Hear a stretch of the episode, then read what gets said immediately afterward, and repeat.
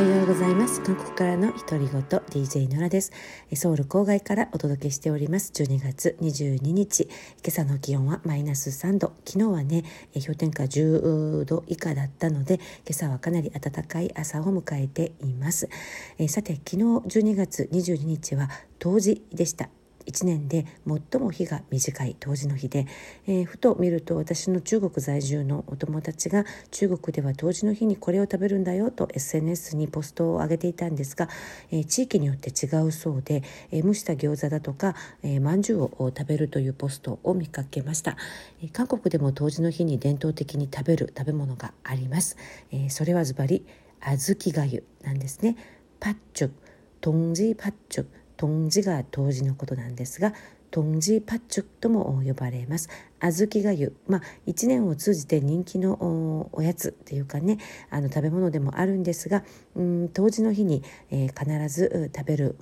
食べ物高麗時代から伝統的にかなりね、えー、長い歴史のある風習です。でなぜ小豆がゆを冬至の日に食べるのかといろんな、まあ、説があるんですけれども赤い色あ小豆の赤い色が雑気やあ悪い気を追い払うというねそういう説もありますし、まあ、健康のため、えー、そして新年をね、えー、迎えるための,、まあ、あの準備だという意味合いもあります。あとねあの小豆がゆの中に、えー、セアルシム鳥の卵みたいなセアルシム、えー、と呼ばれる鳥の卵みたいなちっちゃいねうずら卵サイズのお餅を入れて、えー、食べるんですけれども、まあ、年の数だけ食べるという言い伝えもあります。で家庭でね、あのこの小豆がゆを手作りして、えー、食べるという風習もあるんですが、まあ、最近はあのおかゆの専門店などでもねあの当時のおかゆをまあ、デリバリーですね。デリバリー、宅配配達をしてもらったりそこで食べたりもできます。昨日私の家のすぐそばにある、え、ポンジュというおかゆ有名なフランチャイズのおかゆの専門店はあのちらっと覗くと今多分店内での飲食があのコロナでねあの禁止にしているお店も多いんですがものすごい量のデリバリー用の小豆があの並んでいました。あのオートバイでねあのデリバリーされる直前の、えー、紙袋に入った小豆がゆがずらーっとテーブルの上に並んでいたんですから多分皆さん、えー、配達でねデリバリーでね、えー、小豆がゆを注文したんだと思います。であのまあ、韓国の小豆がゆ日本とはちょっと違うんですね。日本にもぜんざいとかお汁粉ってありますよね。であの昨日の放送でもちらっとこの全財関係の内容がああったんですけれども一般的に韓国の、まあ、見た目ぜんざいなんですがね。今日あのラジオトークの方に写真を上げておきますがあの小豆がゆパッチョっていうのは甘くないんですよね。小豆なんだけどお餅も入っているんだけど甘いおかゆではなくて本当に塩味で味付けしただけのおかゆです。ですから最初あの日本からお友達が来て甘いぜんざいを想像して、えー、小豆がゆを食べた時にびっくりされていたんです。けれどもの塩の味だけで小豆のそのもののね味を楽しむというそういう味わい方をします。ただあのこういう食事としての小豆がゆ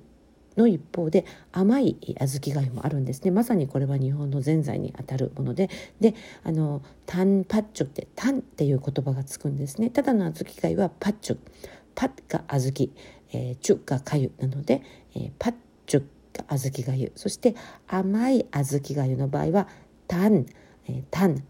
甘いという意味ねタンという一文字がプラスアルファされてタンパッチュと呼びます。でタンパッチュの場合は日本のようにかなりあの甘め、まあ、甘さ控えめなんですが甘めになっています。であのおかゆっていうと、まああのまあ、いろんなイメージがあるんですが韓国ではまあ本当に一昔前までおかゆイコールちょっと調子が悪い時とか、えー、お酒を飲んだ翌朝とかねあと消化が悪い時とかあのそういう感触だったんです。ねそういうイメージの感触だったんですけれども最近は本当におかゆの人気が高まっていてあの朝ねおかゆの配達をしている朝ごはんのあの配達サービスとかも最近あるんですよね。玄関のドアに毎朝あの朝ごはんを配達してもらうというそういうサービスも人気なんですがおかゆをねいろんなおかゆを毎朝あの配達してもらうという人もいますし、まあ、ダイエット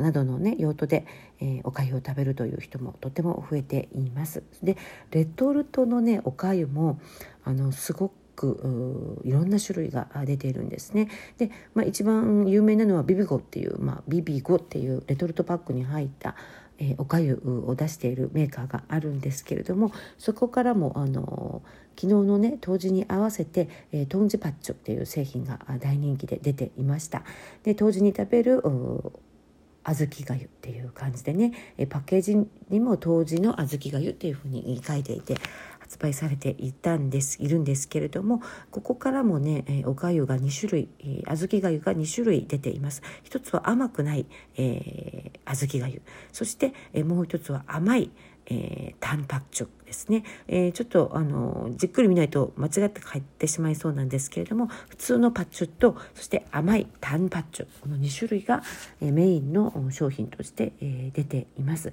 で小豆って実はすごいいろんな効用があるみたいでビタミン B1 とかビタミン C それからサポニンという成分が豊富だそうでね健康食としても最近、えー、ますます人気が高まっています。であの小豆がゆの種類だけでもねここの、うん、ビビゴっていうブランドから20種類もねいろいろ出てるんですよね。あのプレプレミアム小豆がゆが3種類。それからあのレトルトパックパパウチって呼ぶんですけれども韓国ではレトルトパックに入ったパウチのおかゆが10種類。それから容器に入ったおかゆが7種類と本当におかゆの種類がいろいろ年々増えています。ですでに5000万個が発売、えー、売れたということなのでまあ韓国の人口5000万人なのでほとんどの人が、まあ、一度以上は食べたことがあると思います。私もね、え、ちょっと私が出張で、えー、長いその日一日家にいない時とか子どもたちだけでね、えー、何か食べてっていう時におかゆをレトルトのおかゆを買っていったりします。私のお気に入りはかぼちゃかゆなんですけれどもね黄色い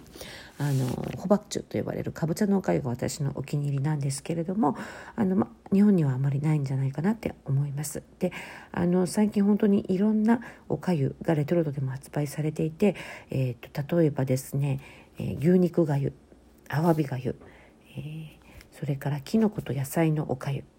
などが、まあ、ステディセラーだそうですね。まさにそうです。で、えー、新メニューもどんどん出ていて最近は、えーと、海鮮物のおかゆだとかタコとキムチが入った辛めのおかゆ。だとかプルナッチョっていうのもありますね。これはめっちゃ辛めのプルっていうのは火という意味なので、えー、直訳すると火とタコなんですけれどもめっちゃ辛いタコが入ったおかゆとかねそういうのがあの人気だそうです。レトルトパックに入ったあのおかゆっていうのはまあ旅行に来ても持ち帰ることができますしあの電子レンジがあれば手軽に食べられるのであのとても人気が高まっているそうです。であのまあ小豆がゆの専門店などもあるのであのぜひねいらっしゃることがあれば韓国の甘くない、えー、おかゆの方もトライしてみてほしいなと思います意外とあの塩を入れるんですけれども塩だけで引き立つ小豆の素材のねそのものの甘さっていうのが感じられて、えー、米粒が入っているあのもち米でね、えー、米粒が入っている小豆がゆとかもありますしあのまた日本とは違う楽しみ方だと思います。あともう一つね別の話題なんですけれども昨日ちらっとあの今年の四字熟語韓国の今年の四字熟語が発発表されました。で日本でも流行語大賞とかあると思うんですけれども韓国でも毎年ねこの時期になると今年の四字聖語サジャソ語四字聖語っていうねあの4文字の漢字での今年を表すキーワードっていうのが発表されます。全国の大学教授に、えー、アンケートを取ってあの、まあ、今年にぴったりの四字聖語四字熟語を選んでくださいっていう感じでねあの発表されるんですけれどもなんと今年は「史上初漢字がない言葉が選ばれました。で普通4文字の漢字でねあのー、ま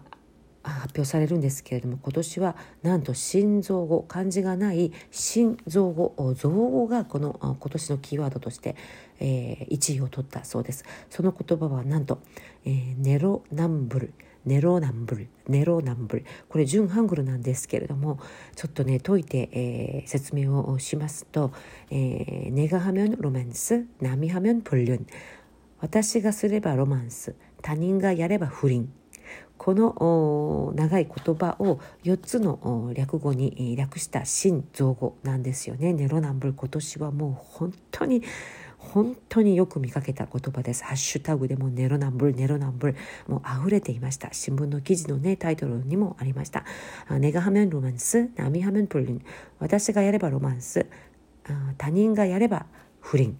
つまりあの自分のことはあ棚に上げてっていう感じですよね。人のことは批判すると、まあ、今年の、まあ、政治政界だとかあの韓国の現政権を批判する記事に出たりね、まあ、いろんな事態が今年ありましたのであの過去ね自分たちが批判していたことを与党になった現政権が同じことそれ以上ひどいことをやってるじゃないかという批判でね一番たくさん使われた言葉ではないかと思います。あとセクハラとかね、えー、プサン市長だとかソウル市長のセクハラ事件とかもありました、えー、散々過去に自分たちが批判していたことを実は自分たちはもっとひどいことをやっていたということでね、えー、そういうシチュエーションを指してネロナンブル、えー、ネロナンブル。自分がやればロマンスと。人がやれば不倫かということで、えー、このね、えー、原点の漢字がない言葉が選ばれたのは初めてだそうです。あのー、まあ、他にもね2位3位と今年の四字生語四字熟語の発表がありましたのでまたあ別の回でね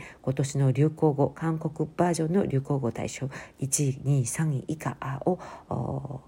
紹介したいと思います。社会トレンドをね反映する面白い、まあ、発表だなと毎年年末に楽しみにしています。今年はネロナンブル私がやればロマンス人がやれば不倫、まあ、どこの国でもあるような現象ですが悲しいかな今年。この言葉が1位でした。ということでね、えー、今日火曜日ですね。もうすぐクリスマス、えー、皆さん今日一日も健やかにお過ごしください。韓国よりノラでした。アンニョン。